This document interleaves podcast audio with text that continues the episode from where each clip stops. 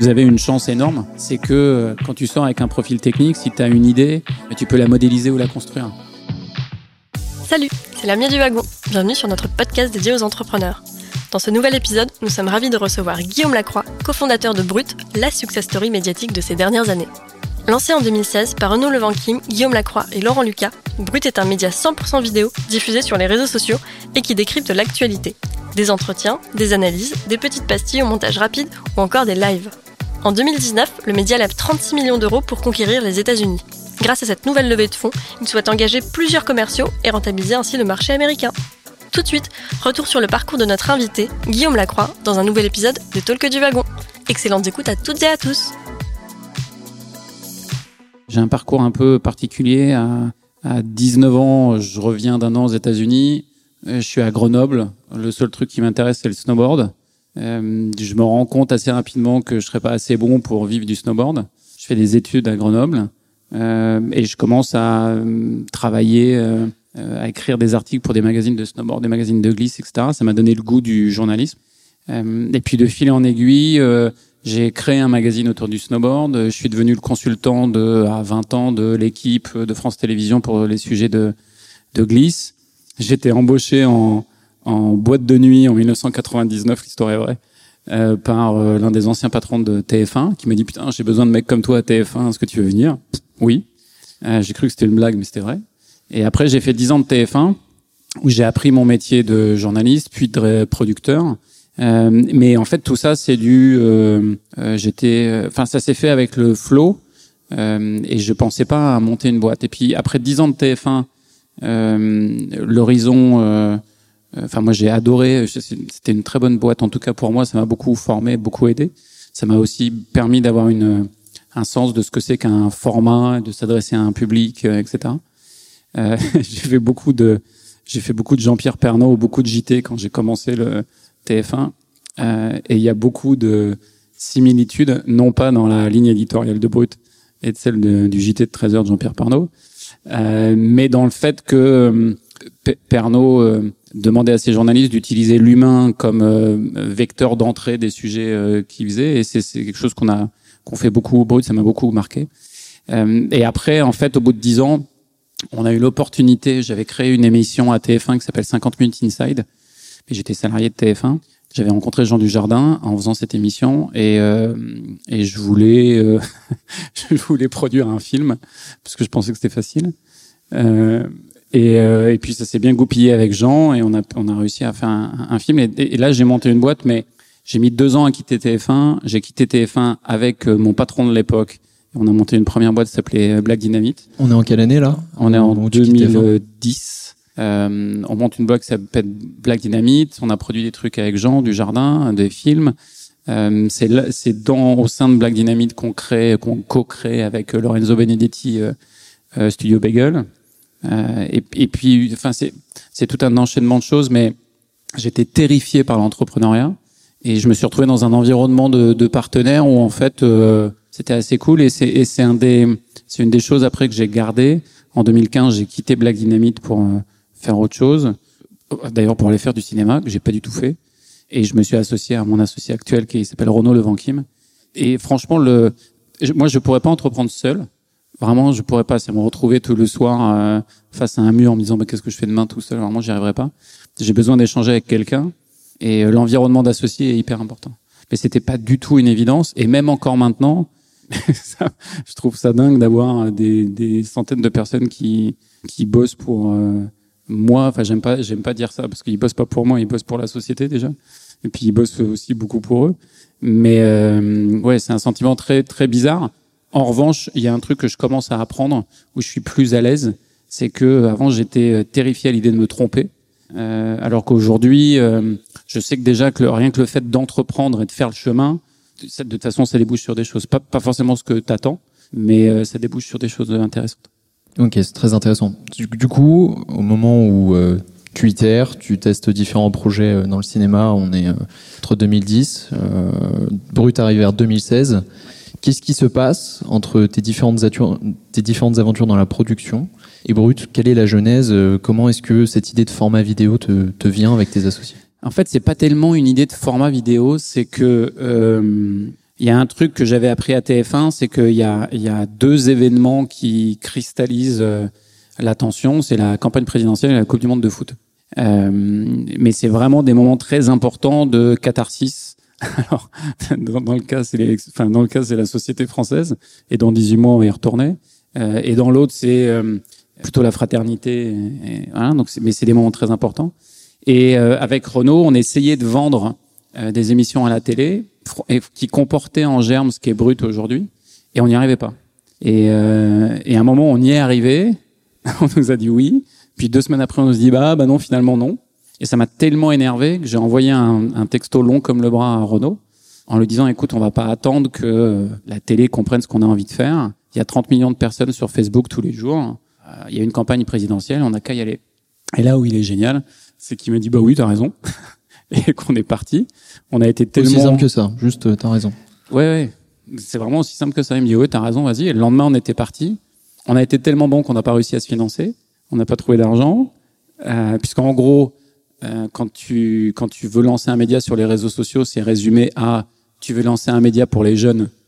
Bon, et les jeunes, ils ont rien à foutre de. Je devrais pas parler comme ça.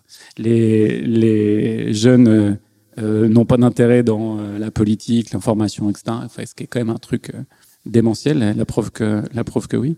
et donc on n'a pas on n'a pas du tout trouvé de financement et on était tellement pas sûr de nous. Tu parlais du côté entrepreneur.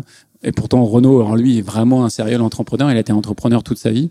Euh, Renault a notamment produit le Grand Journal pour Canal euh, avant et donc créé au sein du Grand Journal Petit Journal aussi, qui est devenu quotidien. Le, on était tellement pas sûr de nous qu'on s'était dit, on peut pas lancer Brut parce que le jour où on va lancer Brut, les gens vont voir à quel point c'est nul et, et, jamais on trouvera du financement. Et puis comme on a de toute façon pas trouvé de financement, il y a un moment on s'est dit, bah faut quand même y aller. La campagne était bien lancée. On s'est lancé en novembre 2016, donc on va fêter nos quatre ans là. Euh, on avait un business plan qui prévoyait qu'on euh, qu'on voulait faire 20 millions de vidéos vues par mois au bout d'un an. Et puis on l'a fait au bout de six semaines. Euh, et après ça, euh, après ça a explosé. Oui, donc en fait, à partir du moment où il y avait cette métrique, plus aucune raison de, de reculer. Euh, non, euh, mais après c'est quand même très compliqué parce qu'on a lancé un média sans aucune monétisation sur nos fonds propres. Euh, et, et faire du, enfin créer du contenu, surtout du contenu d'information, ça coûte cher. Euh, pas tellement techniquement. Euh, nous, on tourne à l'iPhone et on a des systèmes de montage qui sont très accessibles, mais euh, ça, ça, coûte cher en, en, en matière grise. Euh, et surtout quand on voit ce qui s'est passé depuis quatre ans au, dans l'information. Donc, on avait le, le, le, premier employé de Brut, la première personne qui nous a rejoint, c'est l'un des cofondateurs du Petit Journal. Laurent Lucas, qui est le patron éditorial de Brut, qui est un génie éditorial.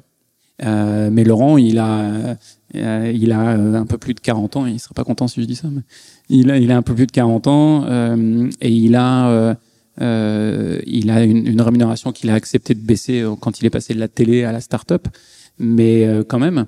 Donc il fallait, il fallait payer. Et, et en mars, donc on s'est lancé en novembre 2016. Mars 2017, on doit être à 60, 70 millions de vidéos par mois sur Facebook on lead la conversation sociale euh, sur l'élection. Et notre euh, directeur général, parce qu'on avait, on avait une société de production de télé Renault, quoi qu'on a toujours d'ailleurs, euh, nous appelle en disant de façon, les gars, dans un mois et demi, c'est banqueroute.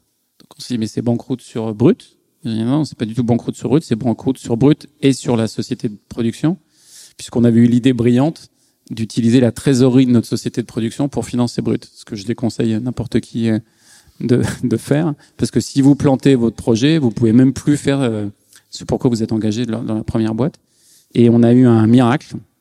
Euh, je l'ai souvent raconté, mais l'histoire est incroyable. Il se trouve que euh, on connaissait Renault notamment connaissait Xavier Niel. Xavier était au courant du projet euh, brut, le regardait, mais il n'avait pas investi. Et au moment où euh, notre directeur général nous dit vous allez faire banqueroute, dans un mois et demi. On commence à prendre des suées. On n'avait jamais levé d'argent de notre vie. Euh, on est en voiture Pont Neuf et Xavier appelle Renault sur son portable et Renault dit putain putain c'est Xavier. On, s'arrête et Xavier nous dit je suis en vacances avec euh, le fondateur de Snapchat, Evan Spiegel, euh, et mes deux enfants qui étaient des grands ados. Enfin aujourd'hui maintenant il doit avoir une vingtaine d'années. Donc à l'époque c'était des adolescents. Euh, Xavier et Evan vont au petit déjeuner. Les deux enfants de Xavier sont au petit déj avec leur téléphone comme ça. Evan leur dit qu'est-ce que vous regardez? Et sans se concerter, les deux disent on regarde Brut. et il pitch Brut à Xavier qui connaissait et à Evan qui connaissait pas. Et Xavier nous appelle en disant bah, les gars, ça a l'air de marcher votre truc. Euh, mes enfants, ils sont un bloc sur Brut. Où en est tout? Bah, On en est qu'on est en dépôt de bilan dans un mois et demi. Euh, ok, pitchez-moi Brut. Donc on a pitché Brut à Xavier Niel en warning pont neuf dans la voiture. Euh, n'importe comment, parce qu'on faisait bon. Et Xavier, qui est vraiment un mec fantastique, nous a dit bah ok, vous avez besoin de combien? J'y suis. Le lendemain, on avait l'argent sur le compte sans aucun contrat. Euh, on a régularisé après. Enfin, c'est vraiment et, l'histoire de Brut va comme ça parce que il euh, y, a, beaucoup de, je trouve, de romances autour de des entrepreneurs. Euh, la réalité, c'est que c'est que moins rose et que euh, nous la série A de Brut, donc le premier tour de financement de Brut, on l'a closé euh, deux semaines après la cessation de paiement technique de Brut. C'est-à-dire qu'on n'avait plus du tout d'argent et on a closé deux semaines après. On avait poussé tous les salaires, les fournisseurs, tout, et on a closé. Mais bon, on s'est vachement amélioré sur la série B où on a levé 40 millions de dollars parce qu'on a closé le jour de la cessation de paiement. Euh, donc on a gagné deux semaines. Donc j'espère que la prochaine levée, je serai deux semaines avant la cessation de paiement. Mais tu passes quand même par un, les montagnes russes émotionnelles, ouais. Parce que du coup aussi, tu as, tu as beaucoup parlé de, de Renault et euh, Laurent Lucas, qui ont, euh, qui ont une grande place finalement euh, dans ce projet-là. Est-ce que tu saurais nous décrire ou nous parler un peu de votre complémentarité? Et quand on se reprend, comment est-ce qu'on se répartit les rôles, surtout quand on a affaire à des cadors de l'industrie, en la personne de Laurent et Renault euh, alors pour nous, ça n'a pas été très compliqué au départ parce qu'en fait, ce qu'on a fait nous, c'est euh, ce qu'on appelle dans le jargon des, des médias et de la production télé, on a fait une prod. C'est-à-dire qu'en gros, on a monté une production pour, bah, enfin, on faisait brut, mais nous, quand on a, ça me fait rire aujourd'hui après coup parce que tu sais, tu peux toujours post-rationaliser en disant oui, on a voulu faire un média global, machin, etc. La réalité, c'est qu'on a voulu, on voulait faire des vidéos sur les réseaux sociaux. Euh, et du coup, pour faire des vidéos, on a fait une prod. Donc euh, on s'est mis à faire ce qu'on savait faire euh, et on s'est bien organisé. D'ailleurs, ça a posé un certain nombre de problèmes ensuite quand la société a grandi parce qu'on était structuré comme une production, on n'était pas structuré comme une société. Euh, et notamment quand il s'agit de scaler dans d'autres pays, bah, ça, ça, pose un certain nombre de problèmes. Là où on est très complémentaire, c'est que Laurent, c'est un, un ayatollah du contenu. Il a une vision éditoriale incroyable et il va à rien lâcher. Alors que moi, j'ai tendance à être à rien lâcher jusqu'à 90% du truc. Et au bout de 90%, je dis bon, c'est bon, on y est arrivé. Alors qu'en fait, vraiment là où tu fais la différence, c'est justement dans les 10 derniers pourcents. Et euh, Laurent l'a jamais là-dessus. Et la complémentarité, la complémentarité qu'il y a entre Renault et moi, c'est que Renault dit que moi je suis un avant-centre pour ceux, enfin pour ceux qui aiment le foot, euh, et que lui est plutôt un milieu de terrain défensif. C'est-à-dire que moi, en gros, j'attaque, euh, je m'occupe pas trop de ce qui se passe derrière je suis pas un très bon manager, euh, alors que Renault est un excellent manager. Euh, manager au sens où euh, je suis je suis pas très bon moi à passer du temps à euh, animer des équipes, euh, m'assurer que les process sont bien en place et tout. Je suis vraiment pas bon à faire ça. J'ai plutôt une vision stratégique et un drive. alors j'ai appris à être meilleur, mais j'ai encore beaucoup à apprendre. Le, et du coup, on se complète bien comme ça. Ouais. C'est un bon triptyque. Ok. Et euh, donc on parlait de Laurent. Euh, J'aurais aimé qu'on discute très rapidement parce que je pense que beaucoup de personnes ont besoin de, de mieux comprendre comment ça fonctionne. Comment est-ce que vous avez décidé ou pas d'une ligne éditoriale? Quand on est une boîte de production au début, à la jeunesse de Brut, comment est-ce qu'on choisit les sujets?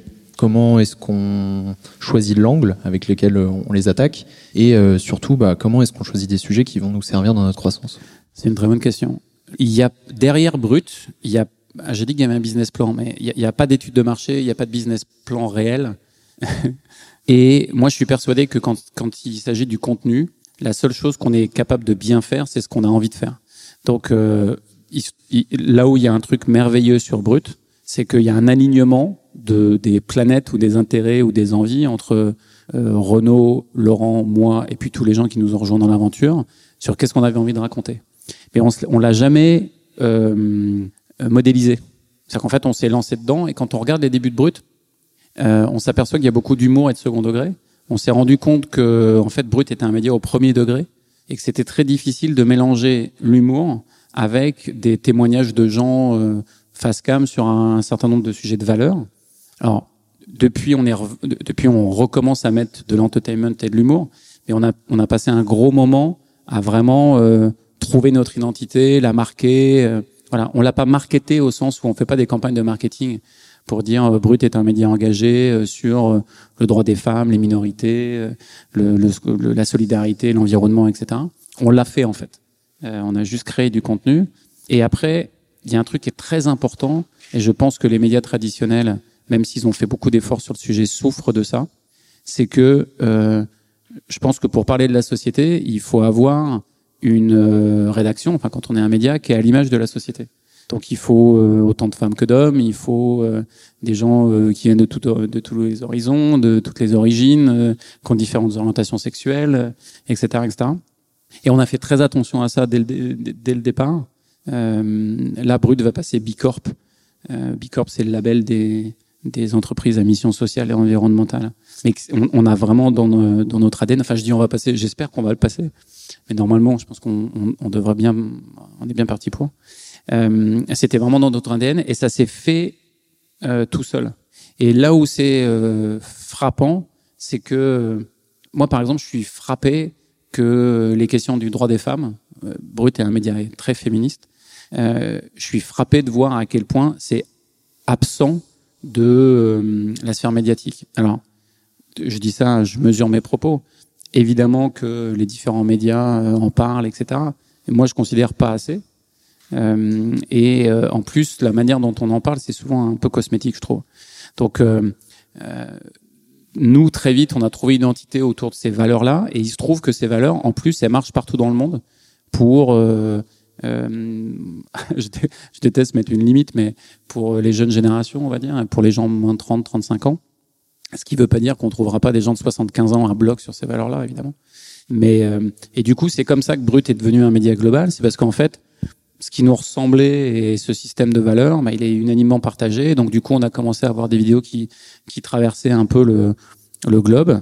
Puis après, on a commencé à aller dans des pays euh, euh, très différents les uns des autres, en Inde, aux US, au Mexique, en Espagne. Euh, voilà, et, et ces valeurs-là marchent partout. Quoi. Donc il n'y a pas de, il n'y a pas de, de, ouais, de modélisation ou de réflexion. On a vraiment fait ce qu'on avait envie de faire. Quoi. Ça nous ressemble. C'est un média qui nous ressemble. Je pense qu'on reviendra sur la partie euh, mission euh, de Brut. Euh, pour euh, garder un petit focus sur la partie euh, format et justement croissance, euh, il y a une idée que tu as évoquée euh, sur laquelle je pense que beaucoup de personnes seraient d'accord, c'est que les gens détestent la pub, mais ils adorent les marques. Mhm. Comment est-ce que Brut euh, réussit à gérer cette tendance et en Ou même pas. temps, ou pas, c'est à toi de nous le dire, et en même temps à répondre à ses besoins de monétisation Très bonne question. La, la première chose qu'on a vraiment vue, c'est que euh, du point de vue de l'audience, il n'y a pas de différence entre euh, la source de l'information, que ça soit une marque, que ça soit une agence de presse, que ça soit un reporter. Le- L'enjeu, c'est qui parle. Donc, dans le cas de Brut, quand c'est Brut qui parle, on est suffisamment crédible pour que les gens se disent que ça soit fait purement éditorialement ou que ça soit fait avec une marque. C'est intéressant et euh, ça a été travaillé, recherché, etc. Euh, ça, c'est le premier sujet. Le deuxième sujet, c'est que on n'est pas un média de contre-culture, on est un média de mass market. Euh, si on était un média de contre-culture, on dirait euh, les marques c'est l'ennemi, c'est pas bien, ça pollue, euh, etc., etc. Or nous, on est plutôt, euh, on pense que le changement il vient par le partenariat et que du coup euh, les marques sont un acteur euh, euh, extrêmement important du changement. Donc ce qu'on fait nous, c'est qu'on essaye d'avoir une, une éthique, mais qui est subjective, qui est euh, quand des marques viennent nous voir en disant on veut travailler avec vous pour euh, renforcer notre discours de valeur sur un certain nombre de sujets. On fait un peu de recherche pour voir s'ils se foutent pas de notre gueule, parce que ça arrive souvent. Moins, de moins en moins maintenant parce qu'ils savent qu'on dit non. On dit non souvent. Euh, Oui, donc vous avez vraiment une, enfin, des critères de Ouais, sélection. et euh, on dit non. euh, on a dit non. Alors, à des, je vais pas citer les marques, mais on a dit, on a dit non à des très grosses marques euh, avec des très gros budgets parce qu'on considérait que c'était pas aligné en termes de valeur à qui on est. On a dit non en plus en plein Covid. Euh, et je vous garantis qu'il faut avoir des actionnaires euh, solidaires parce que quand vous dites non à ce genre de chèque, euh, bon, c'est quand même, euh, enfin c'est, voilà, c'est des périodes qui sont compliquées à gérer. Euh, mais on, fait très attention à ça. Ensuite, sur les sujets de monétisation, moi, je, je suis, je fais pas partie des gens qui pensent que il faut être dans un camp ou dans l'autre. C'est-à-dire, en gros, il y a deux manières de monétiser. Soit euh, vous êtes sur les réseaux sociaux et vous n'avez pas de data, soit vous êtes chez vous et vous avez de la data, mais vous avez moins de puissance de distribution que les réseaux sociaux. Moi, ce que je pense, et c'est vraiment ce qu'on développe avec Brut, c'est, je pense que les réseaux sociaux, c'est un très bon endroit pour créer la marque, créer la communauté, activer la conversation sociale autour de la marque et des valeurs qui sont euh, celles de la marque, et que ensuite la communauté elle a un certain nombre de besoins, et que ces besoins on peut les monétiser sur des plateformes propriétaires. Là, on va lancer des produits, euh, on va lancer une, un outil de conversation vidéo live qui est une sorte de mix entre euh, Zoom et du streaming, euh, mais qui permet aux gens d'avoir euh, peut-être jusqu'à 6 en direct, de discuter, d'être vu par des centaines de milliers de personnes s'il faut, et de se connecter en temps réel pour aller vers l'impact. On va, on réfléchit à, à lancer une offre de SVOD, c'était un Netflix engagé. ce qu'on voit nous, sans rentrer dans les détails, mais ce qu'on voit nous, c'est que il y a trois temps de l'information. Il y a un temps de découverte, et ça, c'est vraiment les réseaux sociaux et la conversation sociale. Et je pense que c'est ce que fait Brut aujourd'hui. Brut permet de découvrir dans l'information, des, des mettre en valeur des personnalités. Quand je dis des personnalités, c'est des anonymes la plupart du temps, mais des gens qui font quelque chose, des jeunes acteurs du changement. Euh, ensuite, il y a un temps d'approfondissement, et l'approfondissement, il peut être autant sérieux que euh, entertaining. Euh, donc ça, c'est plutôt ce qu'on appelle la destination. Donc c'est plutôt les plateformes. Euh, du coup, les gens vont sur YouTube. Euh, enfin, quand vous voulez chercher de l'info, vous faites Google Search généralement. Puis après, vous vous retrouvez sur YouTube, sur Wikipédia. Bon voilà. Ou alors vous allez regarder des docs sur Netflix ou sur euh, Amazon. Et il y a une dernière dimension de l'information qui est l'impact, qui est très nouvelle. Il y a dix ans en arrière, hormis les gens qui bossaient pour des associations, personne ne s'informait pour agir. Enfin, en tout cas, pas beaucoup. Aujourd'hui, il y a beaucoup de gens qui s'informent pour agir et qui veulent, enfin, en tout cas, qui s'informent dans l'espoir de pouvoir agir et qui veulent agir sur les sujets qui les intéressent. Nous, ce qu'on veut, c'est réussir à créer, mais enfin c'est une vision à long terme, mais c'est compliqué. On veut créer un écosystème indépendant qui prend en charge la découverte, l'approfondissement et l'impact. Donc euh, aujourd'hui, je pense qu'on est plutôt pas trop sur la découverte. Euh, on réfléchit au sujet de SVOD, une sorte de Netflix engagé, parce qu'on veut aller vers l'approfondissement et, et le, sur ces sujets de valeur.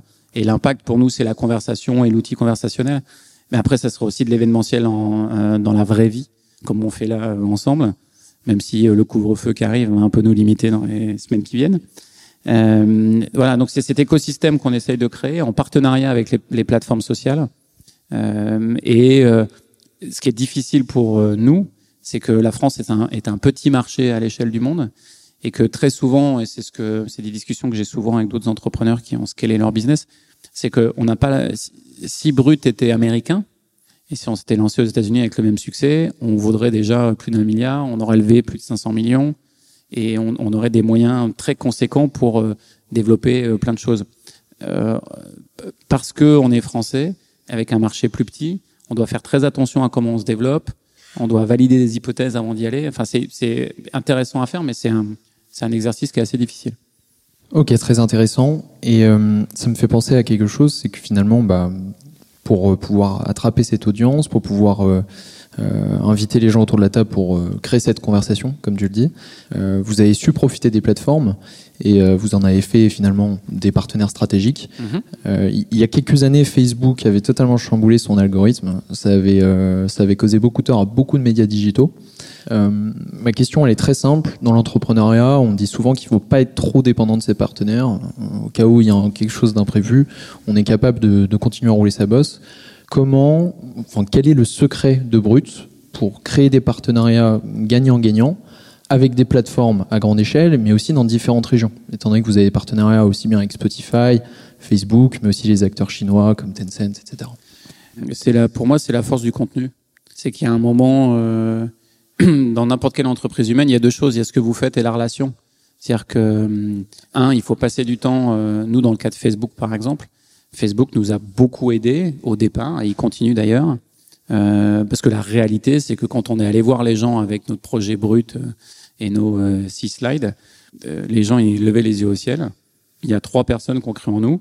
Il y a Xavier, donc un peu après, mais qui a trouvé le projet super dès le départ. Il y a Delphine Ernotte, la présidente de France Télévisions, euh, qui s'est enthousiasmé pour ce qu'on voulait faire et qui nous a aidés. Et euh, il y a Laurent Soli et Edouard Bro. Laurent Soli est le patron euh, Europe de Facebook. Et Edouard était le patron à l'époque des news, enfin de l'information, etc. sur Facebook. Et ils nous ont dit c'est super, euh, il faut le faire, on va vous aider. Alors aider, ils nous ont pas financé, mais ils nous ont donné des best practices, ils nous ont permis d'être bêta-testeurs de plein de trucs. Euh, et du coup, on a avancé. Mais c'est la force du contenu qui fait qu'on arrive à, à dealer. On a mis du temps à rentrer sur Snapchat. Et maintenant, on a un partenariat génial euh, avec Snap en France, en Inde, aux États-Unis. Puis là, je pense qu'on va ouvrir de nouveaux pays. Euh, c'est une plateforme qui est super créative et hyper intéressante. Euh, des liens qu'on avait avec Facebook, on a évidemment regardé Instagram de près. En ce moment, on regarde TikTok. Euh, voilà, mais euh, le, ce qui est intéressant du point de vue de la création, c'est que c'est des plateformes qui sont différentes et qui, qui permettent de faire autre chose. Enfin, Facebook, c'est vraiment un endroit de conversation sociale. Euh, TikTok, c'est vraiment un, une, plateforme de, de divertissement pur. Euh, même si on voit qu'il y a des mouvements, enfin que les mouvements de la société commencent à traverser TikTok aussi. Le Instagram, c'est un autre endroit, c'est un endroit de euh, de comment dire, de, de passion, d'émotion, euh, etc. Euh, Snap, qui est caméra first, a un truc très intéressant sur le storytelling immersif, sur comment vous mettez les gens au cœur de ce que vous racontez. Enfin, voilà, tout ça, c'est passionnant du point de vue du storytelling et de la création. Et, et de toute façon, il y a des gros, et puis c'est des plateformes jeunes, il y a des gros mouvements quand on parle de business model. Euh, Google vient d'accepter de rémunérer euh, des éditeurs. Facebook a lancé le News Tab. Donc la relation, elle, évolue, elle est dynamique, mais euh, je pense qu'il y a vraiment quelque chose de vertueux à faire. Mais il faut pas être complètement dépendant. Aujourd'hui, Facebook, ça représente euh, un gros tiers de notre audience. Euh, mais on est assez diversifié, puis on va ouvrir d'autres canaux et on va voir. Est-ce qu'il vous, il vous apporte de l'aide aussi bien en termes de mise en relation, ou certes pas financière, mais tu parlais de bonnes pratiques. Typiquement, quand vous voulez attaquer un marché comme l'Inde, qui est une région qui n'est euh, pas forcément évidente, mais qui est en pleine propulsion, les gens s'équipent de plus en plus de smartphones. Euh, comment est-ce qu'on attaque une région euh, comme celle-ci? Et comment, surtout, est-ce qu'on euh, on appréhende euh, l'audience qui est là-bas en faisant face aux concurrents locaux? Alors, l'Inde, c'est Xavier Niel le, on a lancé la France, ça marchait très bien. On s'est rendu compte que les États-Unis euh, prenaient. On a lancé les États-Unis, on a fait un test aux États-Unis, ça a pris très vite. Et donc on s'est dit, euh, il nous faut un troisième pays. Moi j'aime bien surfer, donc je suis allé voir, mais on manquait un peu d'argent. Et donc je suis allé voir avec euh, Renaud, on allait voir Xavier Niel, en lui disant qu'il était notre seul investisseur à l'époque, en lui disant Xavier, on a besoin d'un peu plus d'argent pour aller au Brésil. Et je trouvais ça cool. Le, c'était vraiment ma seule étude de marché, c'était que je trouvais ça cool. Le... Et Xavier a explosé de rire en disant non, vous n'allez pas aller au Brésil, je veux bien vous donner un peu plus d'argent, mais vous allez en Inde. J'ai regardé en disant mais qu'est-ce que tu veux que j'aille faire en Inde? Et, euh, et c'est là où il nous a dit euh, la classe moyenne c'est la taille des États-Unis. Il y a 300 millions d'utilisateurs de Facebook en Inde. Il va y en avoir 500 millions à horizon 5 ans. Euh, il y a une guerre des telcos autour de l'arrivée de la 3 et de la 4G. Donc ils vont passer de, à un moment, à l'époque ils avaient Facebook Lite, c'est-à-dire c'est plutôt un Facebook photo et pas beaucoup de vidéos, avec euh, la consommation massive de vidéos poussée par des des plans de data. On connaît pas trop ça en France, mais parce qu'on a souvent de la data illimitée, mais le, au Mexique ou en Inde, ils ont des plans de data qui font que normalement on paye pour la data, donc on est limité dans les vidéos qu'on voit. Euh, là, ils avaient des plans. Bon, donc on se dit bah ok. Et on a eu un, de la chance, on a trouvé une jeune journaliste vraiment, c'est limite ça. On a fait Google euh, jeune journaliste indienne. Euh, c'est pas loin d'être ça, hein, vraiment. Et on a trouvé une fille euh, géniale, elle s'appelle Sruti, et qui a, en 18 mois, qui a créé le, le leader, enfin le média leader sur les réseaux sociaux en Inde, mais en plus à des années-lumière du deuxième. C'est fou, quoi. On est leader sur Facebook, leader sur Snap, leader sur Insta. on est très identifié de la, alors c'est en langue anglaise, donc c'est 20% de la population indienne, mais ils sont beaucoup, hein, donc ça, ça, représente du monde. Mais euh, c'est hallucinant. Mais encore une fois, c'est deux choses. C'est un, les gens. Donc nous, on a fait très. C'est pas un point de vue français sur ce qui se passe en Inde, on serait bien incapable de le faire. Donc c'est un point de vue euh, indien sur ce qui se passe sur l'Inde. Et après, euh, c'est la qualité du contenu, c'est-à-dire que on a un modèle très contre-intuitif, c'est que tout le top management éditorial est à Paris. Donc Sroti, elle a pu bénéficier de euh, l'équipe française et de l'équipe américaine qui faisait tout de Paris. Euh, et, euh, et, du coup, elle a pu développer les formats sur la base de ce qu'on avait déjà fait. Et en fait, tout marchait à l'identique. Alors, il a, il a fallu qu'on adapte des choses, évidemment, mais les formats qu'on utilisait en France ont marché en Inde. Puis après, ça part et voilà quoi. C'est fou parce que ça veut dire que tu parlais de force du contenu. Finalement, vous avez réussi à créer un, un contenu qui, qui, est presque universel. Alors peut-être que ce qui est évoqué au travers de ce contenu n'est pas la même chose, Mais euh, finalement, un Indien lambda regardera peut-être les mêmes vidéos qu'un occidental lambda. Et, Nous, par exemple, on s'est rendu compte qu'il y avait vraiment des ponts entre le Mexique et l'Inde. Me demandez pas pourquoi, hein, je sais pas. Mais euh, on a des vidéos qui font des cartons au Mexique et souvent quand tu cartonnes au Mexique, elles cartonnent en Inde. Euh, le, donc tu vois des trucs assez marrants comme ça. Et après, et après, c'est assez marrant. Il y a une très grosse partie des vues de brut viennent du back catalogue. C'est-à-dire qu'en en fait, 70% de ce qu'on produit est evergreen. Ça peut se regarder maintenant, dans six mois, dans deux ans. Il n'y a pas de caractère d'actualité. Le, mais donc du coup, ça crée un stock de, de vidéos qui continuent à vivre. Alors parfois on les reposte, mais ça vit tout seul. Et c'est ouais, une bonne moitié de notre audience. Et euh, parfois, on voit des vidéos qui ont 18 mois surgir euh, au Mexique, en Colombie, euh, au Japon, cartonner. tu, tu sais pas pourquoi. donc c'est assez marrant. En plus, les 18, de, 18 premiers mois, de deux premières années de brut, on n'a pas du tout utilisé la data. Et maintenant, maintenant on l'utilise beaucoup plus. Mais donc on, on était un peu à l'aveugle. maintenant, on a une meilleure compréhension de ces sujets-là je te propose de repasser euh, du côté du continent, du continent américain. Euh, donc il y a cette fameuse campagne électorale euh, américaine qui est en train de se dérouler actuellement, qui oppose Joe Biden et Donald Trump. On sait quels ont été les problèmes en 2016 autour de cette campagne. Euh, Brut, en tant que média, euh, a forcément un rôle à jouer, c'est évident. Euh, mais je voulais aborder la question des, des, des fake news. comment est-ce qu'aujourd'hui, Brut en plus de sa valeur ajoutée avec son contenu, utilise des solutions technologiques ou euh, des, leviers pour contrer ces fake news et finalement aider les Américains à. Mais nous, en fait, euh, on n'utilise pas de technologie pour euh, contrer les fake news parce que 100% de ce qui est publié par Brut est produit par Brut. Donc, s'il y a une fake news, elle vient de nous. Donc, on a des journalistes, on fait très attention, on a plusieurs niveaux de vérification. Donc, euh, et en plus, on est un jeune média. Euh, il y a l'AFP, il y a l'agence France Presse qui avait annoncé il y a pas très, enfin il y a pas très longtemps, il y a quelques années, la mort de Martin Bouygues. Euh, ce qui la fout mal pour l'agence France Presse, euh, d'autant qu'il était donc pas mort. Le, moi, enfin, Brut fait ça, il y a plus de Brut. C'est-à-dire que le, la, la, la, confiance et la crédibilité qu'on a montée euh, s'évanouirait d'un coup. L'AFP, par ailleurs, c'est un, organisme très sérieux qui, qui, travaille très bien depuis très longues années, donc euh, il y a de l'inertie, mais euh, donc faut faire très attention à ce qu'on fait. Ensuite, le problème des fake news, c'est un, c'est un problème très compliqué parce que déjà, la première chose, c'est que les plateformes, elles sont jeunes, elles sont très jeunes, et elles ont pas du tout, euh, enfin, quand Facebook a été construit ou quand le newsfeed vidéo a été construit de Facebook, euh, il n'y avait pas ces sujets-là. Donc, c'est des sujets qu'ils n'avaient pas anticipés et, et, c'était de toute façon dur à anticiper. Ensuite, si vous prenez Facebook, euh, si on prend 2 milliards de personnes qui consomment Facebook, imaginez que vous arrivez à créer un, un logiciel qui a 99,99% de, de réussite. Bah, les 0,1% qui restent sur 2 milliards de personnes, ça fait beaucoup. Hein. Hein. Je dis ça parce que c'est un, exemple que je prends souvent, c'est juste pour que les gens comprennent l'échelle du problème. C'est-à-dire que un, euh, c'est très compliqué de, de en plus les, les deepfakes c'est encore un autre problème, mais c'est très, c'est très compliqué de, de décréter ce que c'est qu'une fake news. Ensuite, c'est très compliqué d'arrêter leur vélocité.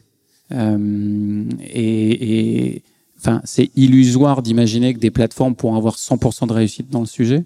Donc, le, les plateformes travaillent beaucoup sur ces sujets-là, euh, avec plus ou moins de réussite, mais en tout cas, ils y travaillent.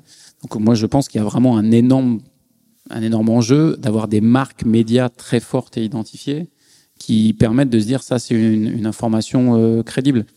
L'un des problèmes des jeunes générations, c'est qu'il n'y a pas de hiérarchie de l'information. Moi, j'ai 45 ans, enfin 46 d'ailleurs, je m'habitue pas.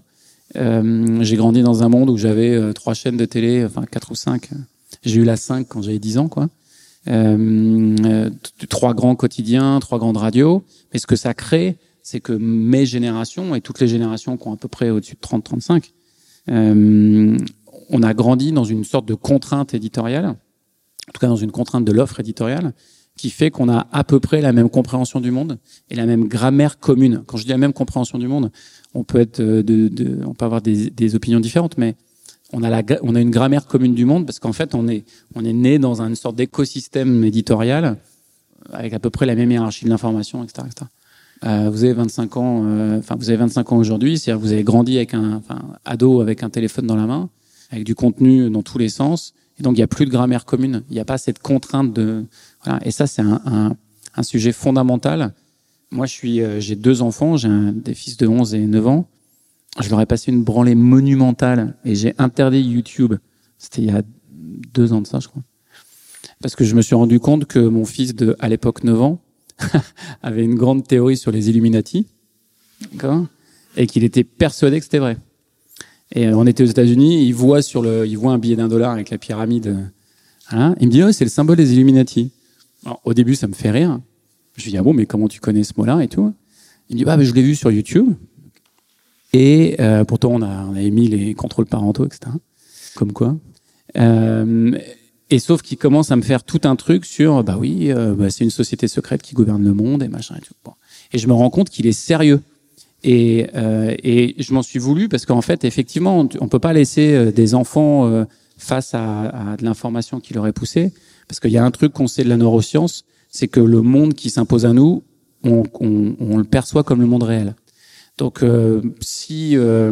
alors, avant, c'était vrai avec les, dessins animés. C'est-à-dire que les enfants qui avaient des dessins animés où euh, enfin, Bambi a traumatisé des générations de gamins parce que bon, mais avec euh, avec la mort, mais euh, et les enfants étaient pas capables de savoir si c'était vrai ou pas. Mais là, c'est exactement le même problème. Donc il y a, un énorme truc de, je, enfin, moi je pense qu'il faudrait enseigner à l'école dès l'école primaire le comment dire le doute et de se dire euh, c'est pas parce que je vois quelque chose que c'est vrai. Euh, Qu'est-ce que ça veut dire Enfin, où est-ce que je peux trouver des sources d'informations importantes Évoque ça comme euh, par exemple les cours qu'on avait quand on était plus jeune sur la propagande. Qu'est-ce que c'est ouais. Comment est-ce qu'on décrypte ça? Après, il y a, y a, un vrai problème de société qui est et c'est la faute à tout le monde et la faute à personne. La technologie va tellement rapidement et le, la, la, manière dont c'est assimilé par les gens est tellement rapide que qu'est-ce que tu veux que les gouvernements ou l'éducation nationale, par exemple en France, euh, puissent euh, répondre à ça? Enfin, tu vois, c'est pas les mêmes temps.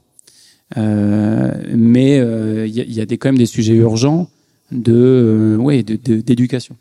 Je pense que l'une des, racines du succès de Brut, c'est que dans les vidéos de Brut, il y a quand même beaucoup d'éducation. on essaye de, mettre en avant des, des gens qui ressemblent aux, aux générations qui nous regardent, mais aussi de donner des outils pour comprendre ce qu'ils font, et puis essayer de donner des arches un peu plus larges, un peu plus universelles, pour que les gens se disent, OK, cette personne a fait ça, peut-être que ça paraît anecdotique, mais en fait, ça fait partie d'un tout qui est plus large, et puis ce tout, en fait, si tout le monde faisait pareil, bah, ça donnerait ça. Voilà. Donc on essaye de, on essaye de travailler comme ça. Mais euh, d'ailleurs, je pense que, enfin là, il y a, y a, y a depuis le Covid notamment, il y a beaucoup d'investissements dans ce qu'on appelle l'EduTech, dans l'éducation. Et euh, il y, a des, y a des opportunités incroyables euh, de ce point de vue-là. Ouais. Euh, je reviens sur euh, tout à l'heure, tu parlais de Bicorp, ouais. euh, l'engagement que, que, que, voulait porter Brut, aussi bien dans la composition de ses équipes. Beaucoup d'entreprises sont challengées sur leur stratégie RSE. vous avez sorti un livre récemment qui invite les, les lecteurs à, à, découvrir sans action pour avoir de l'impact, donc qui prolonge bien finalement la portée de, de Brut. Euh, je vous invite à l'acheter. voilà, comme ça c'est dit. Pour Noël. Et euh, est-ce que, est-ce que finalement, euh, ça aussi c'était prévu dès le départ, au travers du. Pas du tout. Pas du tout. Non. C'est venu comme je ça. vais ou... vraiment vous dire la vérité. C'est je discutais avec les gens de Chef Club. Ils ont fait un carton avec leur livre de cuisine. Et je me suis dit putain c'est quand même dingue. Il faudrait qu'on fasse un livre. Bon, voilà. C'est comme ça qu'on a fait notre livre. Donc, Donc simplement une opportunité quoi. Ouais, enfin c'est c'est la vraie histoire. C'est comme ça qu'est venue l'idée. Ensuite, euh, ça m'intéressait de voir qu'est-ce que c'était que notre première activation dans le monde physique. C'est, enfin, on trouve le livre à la Fnac. Alors, je suis pas en train de vous faire une vente, hein, c'est bon. Mais vous allez comprendre pourquoi je dis ça. On trouve le livre à la Fnac, et moi, j'étais très surpris, agréablement surpris. Enfin, même s'il s'y était engagé, mais le livre a été euh, mis en avant par euh, les euh, libraires de la Fnac et euh, quand le week-end de, de, sortie. Et donc, ça m'a permis de me rendre compte que un, ça va peut-être vous sembler idiot, mais que un, on avait un, une influence et un impact dans la société, parce que je me suis dit putain, si des prescripteurs culturels comme la Fnac nous mettent en avant, c'est que vraiment on a on a réussi un truc. Donc il y avait un sujet de validation pour moi. Je suis toujours surpris de ces choses-là. Après, euh, moi et d'autres, on a passé beaucoup de temps scotché dans les magasins à regarder les gens euh, pour voir qu'est-ce qu'ils regardaient, comment ils s'emparaient du livre et tout. Donc c'était intéressant de voir l'activation physique. Et ensuite, on, on essaye de réfléchir en termes de d'usage pour se dire, euh, ok, les gens, ils ont besoin de quoi? Alors, ils ont leur téléphone, ils ont besoin d'informations. On a créé Brut pour ça. Ils ont des écrans, ils vont sur la destination. On va probablement lancer de la SVOD. Euh, on, euh, ils ont besoin de conversation. Euh, ils ont besoin d'objets euh, euh, sympas, jolis, comme des coffee table books, comme on a fait pour Brut, mais qui veulent dire quelque chose, parce que ça, ça, ça nous permet de nous valoriser au sens noble du terme socialement. Donc c'est plutôt comme ça qu'on réfléchit. Euh, et on, on, est toujours à l'affût de, de trucs. Mais c'est aussi ça qui est génial quand tu es entrepreneur, c'est qu'à un moment tu fais ce que tu veux quand même. Euh, et que le risque de, de publier un livre, il nous semblait pas dingue. Euh, et que en fait ça a été super. Hein, que la Fnac euh, nous s'en, s'en ait emparé tout de suite. Euh, enfin c'était ouais, c'était super. Donc je suis désolé, mais il y a pas il y a pas une vision de stratège. Non, mais finalement, euh, c'est comme ça que les belles histoires sont écrites. Euh, tout à l'heure, on, on, disait que donc, finalement tout s'est lancé sur le digital. Là, il y a un livre, etc. Il y a d'autres euh, produits qui sont en préparation. Tu, tu, pourras nous en dire plus. Euh, je voudrais juste revenir finalement à la, à la structuration de vos équipes. Euh, donc, il y avait une grosse expertise euh, média de l'industrie. Mmh. J'imagine que vous aviez beaucoup de journalistes euh, oui. avec vous. bon, comme tu sais, le wagon ici, on, est, on a tous des, des profils techniques en devenir. Donc, on se forme tous pour devenir développeur, product manager ou entrepreneur. Euh, comment est-ce que vous avez fait rentrer la technique dans Brut? Est-ce que vous avez internalisé les compétences? Est-ce que vous les avez externalisées? Euh, Comment est-ce que ça s'est déroulé? C'est mon plus gros, euh, ma plus grosse galère. Euh, moi, je viens pas du tout de ce monde-là, de votre monde, et c'est très compliqué parce que du coup, j'ai aucune expertise. Donc, je suis pas capable de juger. Enfin, je peux me faire bullshiter énorme, je vais rien voir. Donc, euh, je dis pas que les gens sont mal intentionnés, voilà, mais certains savent mieux se vendre que d'autres.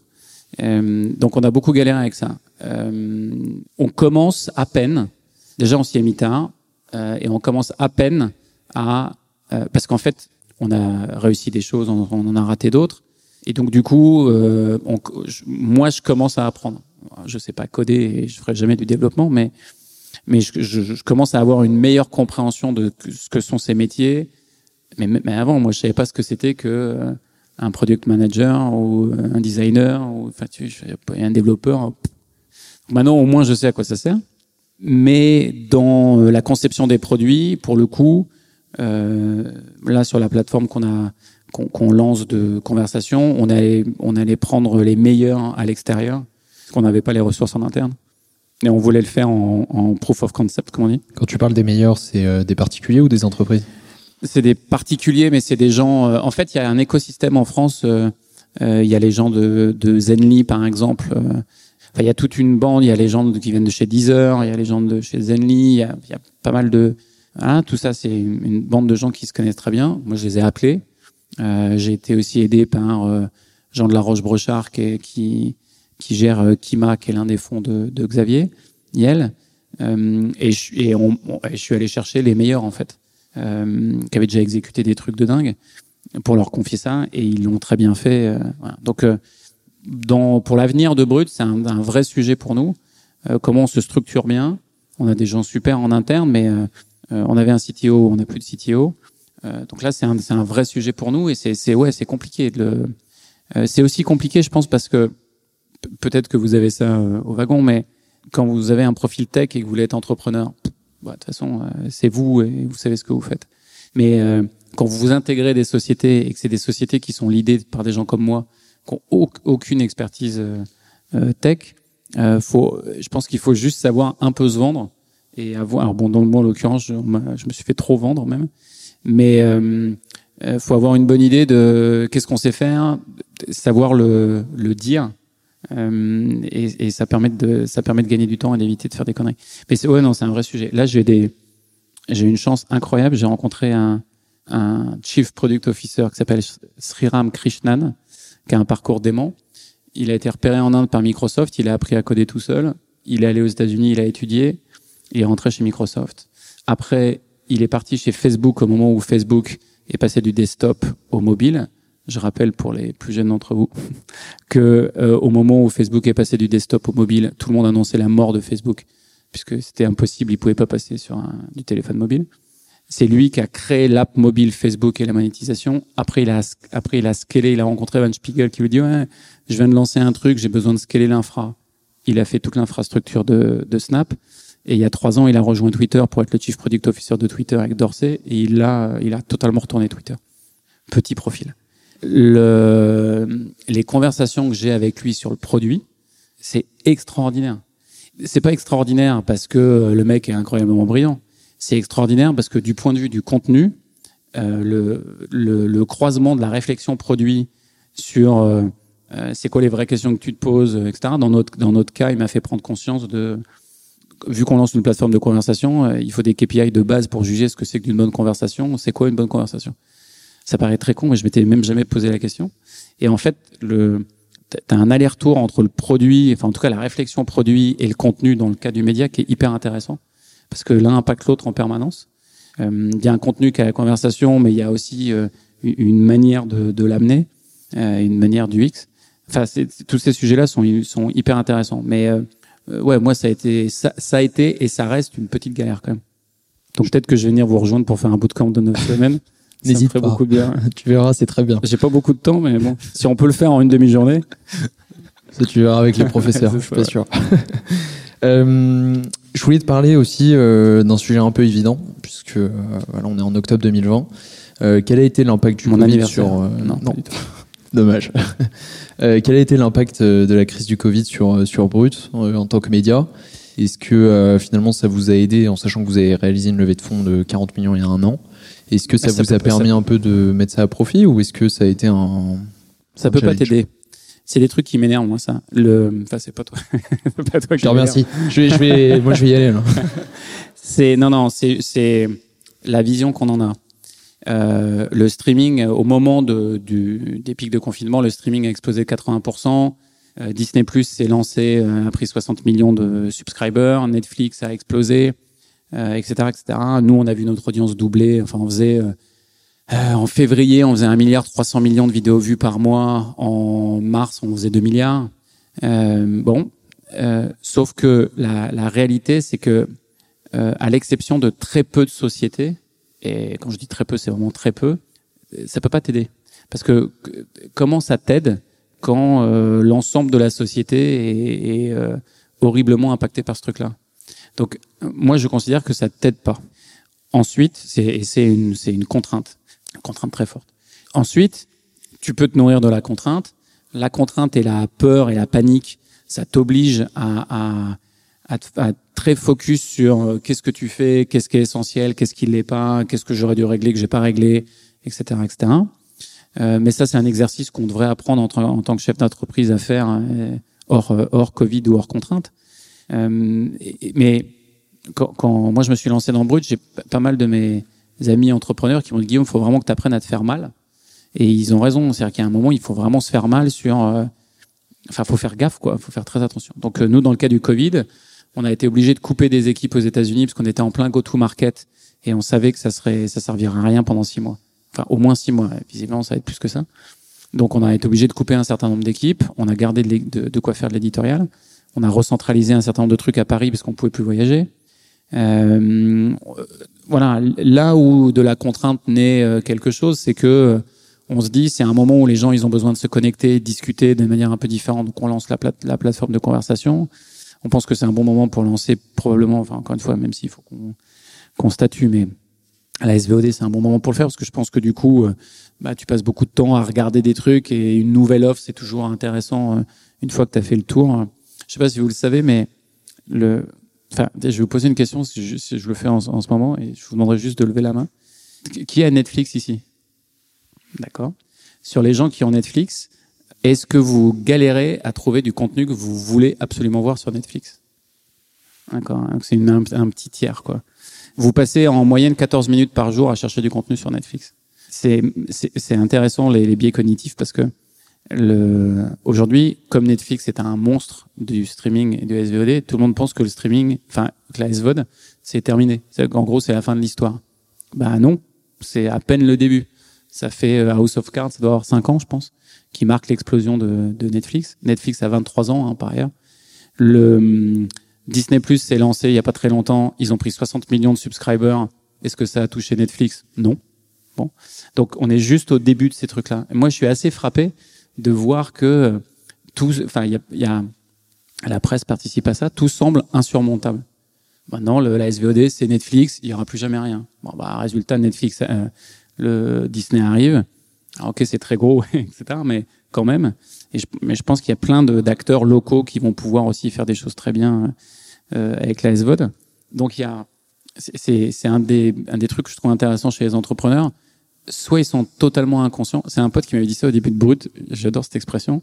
Quand tu crées quelque chose qui n'existe pas, soit t'es un génie, soit t'es complètement con, parce que si ça n'existe pas, c'est que c'est une bonne raison. Bon.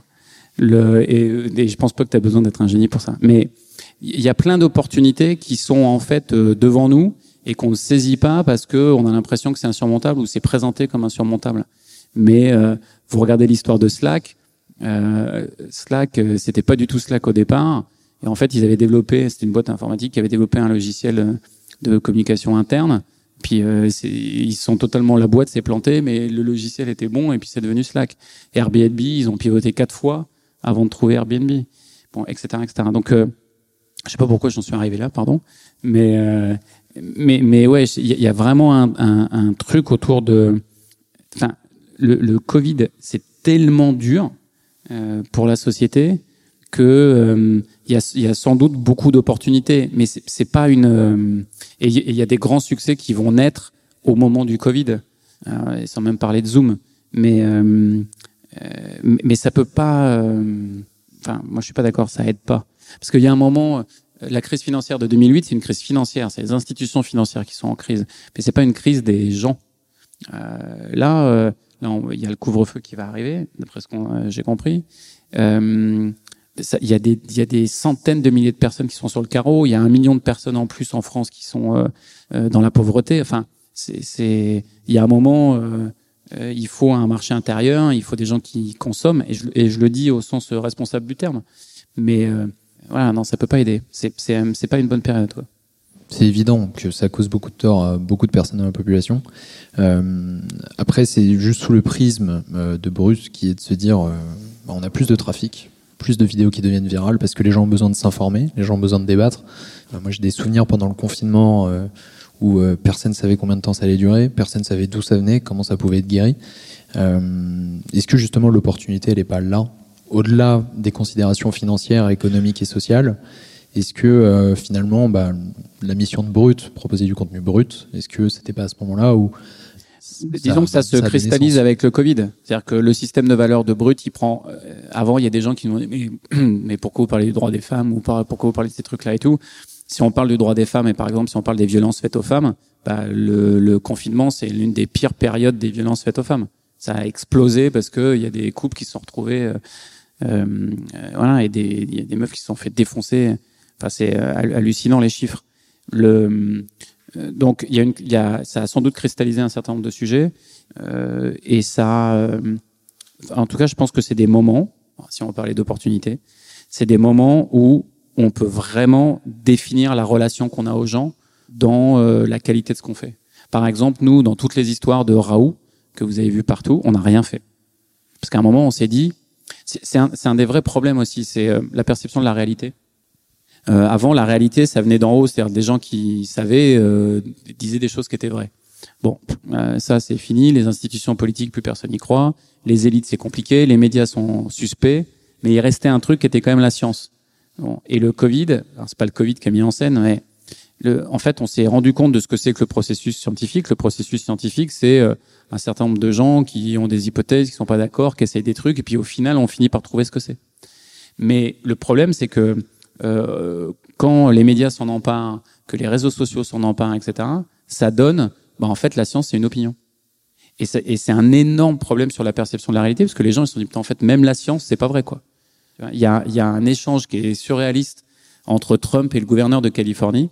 Il y a Trump qui finit par se rendre en Californie il y a quelques semaines au moment des gros feux de forêt, etc. Et le gouverneur de Californie, enfin c'est pas le gouverneur, c'est un autre, mais bon, dit les feux de forêt sont climatiques. Et Trump lui répond, bon, enfin, vous inquiétez pas, ça va vite se rafraîchir. L'autre lui dit, euh, j'aimerais bien que la science dise la même chose que vous. Et Trump répond, la science, elle n'en a pas la moindre idée. Le, c'est emblématique de, d'un truc de, euh, on sait plus ce qui est vrai, etc. Alors le, processus scientifique fait ça. Donc, euh, s'il y a une opportunité pour une marque média plus que l'explosion de l'audience, c'est le, c'est la, la, la valeur. C'est-à-dire, si on est bon à ce moment-là et si on fait attention à ce qu'on fait, nous on a fait des choix très clairs et Laurent a fait des choix très clairs, je pense qu'on construit une relation durable aux gens. Je pense qu'aujourd'hui, les gens sont, enfin, comment dire, accordent du crédit à brut parce que, par exemple, on n'a pas euh, hurlé avec les loups, on n'a pas raconté n'importe quoi sur euh, euh, les médicaments où tout le monde s'acharnait dessus, etc. Et, je pense que c'est des moments où ne pas faire, c'est aussi bien que faire, quoi. Ça renforce la crédibilité. Que ouais, ça renforce la crédibilité. Puis tu as un effet de vitrine c'est parce que tu as plus de gens qui regardent et donc euh, tu as plus de contacts, etc. On a, on a vieilli, vieilli l'audience de Brut pendant le, pendant le Covid, par exemple. Euh, je sais pas si tu pourras nous en parler, mais euh, ça serait intéressant d'avoir simplement ta vision pour la suite. Euh, là, tu parlais d'une plateforme de conversation. Euh, est-ce que c'est un nouveau format? Est-ce que tu vois des évolutions concrètes dans les deux, trois prochaines années pour Brut? Oui, euh, je, te dis, nous, la, vision qu'on a à, long terme, c'est euh, gérer cet écosystème. Je pense qu'il y a plein de nouveaux business qui sont en train de se monter, qui sont des business de communauté. Euh, aujourd'hui, je pense que Brut réunit une communauté de gens à travers le globe, qui sont des gens engagés. on n'a pas besoin de tous de lever le poing, de revendiquer, de sortir dans la rue, etc. Mais qui sont des gens qui ont des valeurs fortes, qui sont engagés sur l'ensemble de ces valeurs, qui ont envie d'agir. Euh, et du coup, il y a, plein de choses qu'on peut faire avec eux. Euh, et c'est ça. Et, nous, ce qu'on cherche à faire, c'est créer un écosystème sûr, euh, enfin safe. Euh, J'allais dire sécuritaire, mais enfin sécuritaire, c'est vraiment pas très beau comme mot. Ça fait un peu flipper. Mais ouais, où les, gens peuvent se dire, ok, dans l'écosystème brut, je vais découvrir de l'information, je vais pouvoir aller plus loin, l'approfondir, je vais pouvoir aller jusqu'à l'impact et, dans un environnement qui est protégé. On va essayer de faire ça. Euh, après, euh, ça va prendre sans doute plein de formes différentes. Euh, on va rater des trucs. à mon avis, la, la SVOD est juste au début parce que si on regarde, la, si on prend l'analogie d'Internet, Internet il y a 20 ans c'est vraiment l'échange de fichiers. Aujourd'hui c'est la communauté. Euh, ben, quand tu regardes la SVOD, en fait la SVOD, Netflix a très bien compris l'échange de fichiers avec le streaming, mais n'a pas encore la communauté. Donc nous, typiquement, si on va dans la SVOD, on va vraiment être community driven et on va utiliser la communauté beaucoup dans les systèmes de recommandation et donc dans la conversation sociale pour consommer le, ce genre de choses. Donc, à mon avis, il y a, beaucoup de choses à inventer encore euh, et on va itérer et on va y aller. Après, il faut faire attention. Comment tu le fais? Il faut essayer de. Euh, nous, on est déjà. Enfin, faut y aller étape par étape. On est déjà rentable en France. On va pas tarder à être rentable en Inde et aux États-Unis. Donc, euh, il faut qu'on monte comme ça, quoi. Ce qui est une excellente nouvelle. Bah écoute, euh, tu sais, quand, quand tu es euh, entrepreneur, tant que t'as pas vendu, ou tant que t'es pas euh, vraiment rentable ou profitable, euh, tu es aussi proche du succès que de la banqueroute. Oui. Donc, Tout tient au fil. Quoi. voilà, donc on verra de quel côté ça retombe, mais déjà l'aventure est cool. quoi. donc comme je t'ai dit, le wagon forme des entrepreneurs, des développeurs. certains ont des idées de projets. Tu nous as déjà donné pas mal d'insights sur euh, l'importance de ne pas avoir peur de se tromper, d'itérer. Mm. Euh, Est-ce que tu as des conseils en particulier pour des personnes qui vont sortir avec un bagage technique d'une formation euh, dans le monde qui se profile devant nous? Bah, vous avez une vous avez une chance énorme, c'est que euh, quand tu sors avec un profil technique, si tu as une idée, euh, tu peux quand même, enfin, ça dépend, mais tu peux la modéliser ou la construire. Après, ça dépend de l'usine à gaz que c'est. Mais il euh, y, a, y, a, quand même un truc, c'est que aujourd'hui en France, il y a un écosystème de plus en plus riche qui permet de, de passer de l'idée à la première étape. Enfin, donc moi je dirais il faut, enfin déjà euh, n'ayez pas peur parce que, euh, enfin au départ vous avez rien à perdre. Hein. Euh, surtout quand vous êtes jeune. Moi j'ai 45 ans, j'ai deux enfants, etc. et tout. je vais pas les perdre, je vais pas perdre mes enfants. Mais il y a des, sujets de sécurité financière, etc. quand j'étais étudiant, bon. Donc vous n'avez pas grand chose à perdre quand vous commencez. Vous avez rien à perdre à essayer. En revanche, ça vaut vraiment le coup d'arriver. Enfin, moi, je crois pas beaucoup, et je le vois d'ailleurs dans euh, dans, dans les, les, différents fonds d'investissement avec qui je peux, avec qui je discute. Ok, dans des séries C, dans des gros tours de financement, il faut arriver avec euh, des decks dans tous les sens et, et voilà. Mais les gens, ils jugent deux choses à la base. Est-ce que l'idée leur parle? Est-ce que la personne qui est en face euh, d'eux peut l'exécuter? Donc, euh, euh, si vous avez une, ce qui vous, si vous avez ce qui vous semble être une bonne idée et que vous avez de quoi l'exécuter, a priori, euh, ça peut faire. Voilà. Et il faut, faut pas hésiter. Et si vous êtes, euh, et si vous faites face à, si ça n'existe pas, c'est qu'il y a une bonne raison. Bah non, pas forcément. Peut-être que jamais personne n'y a pensé, ou que s'ils y ont pensé, ils n'ont pas réussi à le faire, ou que vous n'avez pas votre bagage, votre bagage technique pour le faire. Voilà. Enfin, moi, je suis un gros. Euh, il, il, faut entreprendre. Pas n'importe comment, pas à tout prix. Si tout le monde vous dit, enfin, en même temps, moi, tout le monde m'a dit que c'est une connerie, donc je peux pas dire ça, mais ouais, il faut, faut vraiment pas avoir, enfin, il faut pas avoir peur d'entreprendre et il faut, parce que franchement, de toute façon, si, enfin, déjà, c'est un peu comme les gens qui sont à l'aise devant une caméra ou pas à l'aise. Moi, c'est ce que j'ai découvert en tant que journaliste. Hein. C'est quand vous interviewez quelqu'un, il y a des gens qui sont hyper à l'aise devant une caméra, il y a des gens qui sont mortifiés devant une caméra, et, et ça ne s'apprend pas. Voilà, c'est bon. Les entrepreneurs, c'est pareil. Il y a des gens qui sont entrepreneurs et d'autres qui ne le sont pas. Donc, pour ceux qui le sont, franchement, si vous avez ces thèmes-là, essayez. Et puis il y a des choses qui, qui arriveront. Voilà, faut, faut essayer. Il n'y a pas grand-chose à perdre. Nous, quand on a créé Brut, il y a un truc qu'on adorait, qu'on n'avait pas vu venir, c'est que, euh, en fait, sur les réseaux sociaux, quand vous, quand vous, maintenant on a beaucoup de puissance, mais quand on en avait au départ, quand on n'en avait pas, quand tu postes un truc et que ça marche pas, personne ne le voit. Donc c'est génial, parce que du coup, tu peux vraiment essayer des trucs, quoi. Et on, nous, enfin, nous, on est connus entre guillemets pour nos succès mais euh, les gens ont totalement oublié les, les, trucs. Nous, on a fait des vidéos, on a fait des vidéos qu'on fait 120 vues, quoi. Tu vois? On a fait un, un, on a un journaliste qui est un live reporter qui s'appelle Rémi Buzine. Euh, Rémi, le, donc Rémi, il allait bosser pour BFM Paris. Il, allait, il était sur le point de signer un contrat. Nous, on l'avait repéré au moment de Nuit debout. Il faisait pas mal de trucs sur Periscope. Et, euh, et on arrive à le détourner de BFM TV. On était une jeune start-up. Enfin bon. Et lui, il hésitait parce que c'était un vrai contrat. Euh, il s'est fait tout seul en plus, Rémi. Donc euh, c'était un vrai truc. Il disait rejoindre une start-up. Bon, il nous rejoint. C'est Laurent Lucas qui l'avait repéré qui l'a fait venir. Et on fait le premier live. C'était un Facebook live. C'était l'entrée en campagne de Macron. Euh, donc on, y va, mais totalement à l'arrache. On n'était pas accrédité et tout. On est même. Donc on se retrouve. Rémi il se retrouve 50 mètres derrière tout le monde, mais vraiment au bout, au bout, au bout de la salle. Pas de connexion son à la console donc euh, voilà. Donc en gros, on avait un, un, direct où on voyait pas Macron parce qu'il y avait que des gens qui étaient devant. On n'avait pas le son, on avait un son dégueulasse d'écho et tout. Et franchement, je pense, mais je vous jure que le chiffre est vrai. Je pense qu'on a fait 10 vues. Hein. Et sur les 10, il y en avait 8, c'était nous. Et 2, ça devait être la mère de Rémi. Et bon. Le, Rémi, il est, il est revenu, mais dans un état de dépression. Il était là, mais qu'est-ce que j'ai fait? Pourquoi j'ai signé avec vous? Et machin, etc. Et deux ans après, ou euh, ouais, deux ans et demi, trois ans après, au moment du, du troisième week-end des Gilets jaunes, c'est-à-dire le fameux week-end sur les Champs-Élysées, euh, voilà, Rémi, il fait 12 heures de direct et il y a 22 millions de Français qui regardent son direct ce week-end-là. Et c'est deux ans et demi après, je crois. Bon. Donc, euh, euh, on retient souvent les succès, mais il y a beaucoup, beaucoup d'échecs euh, sur la sur la route et euh, faut essayer.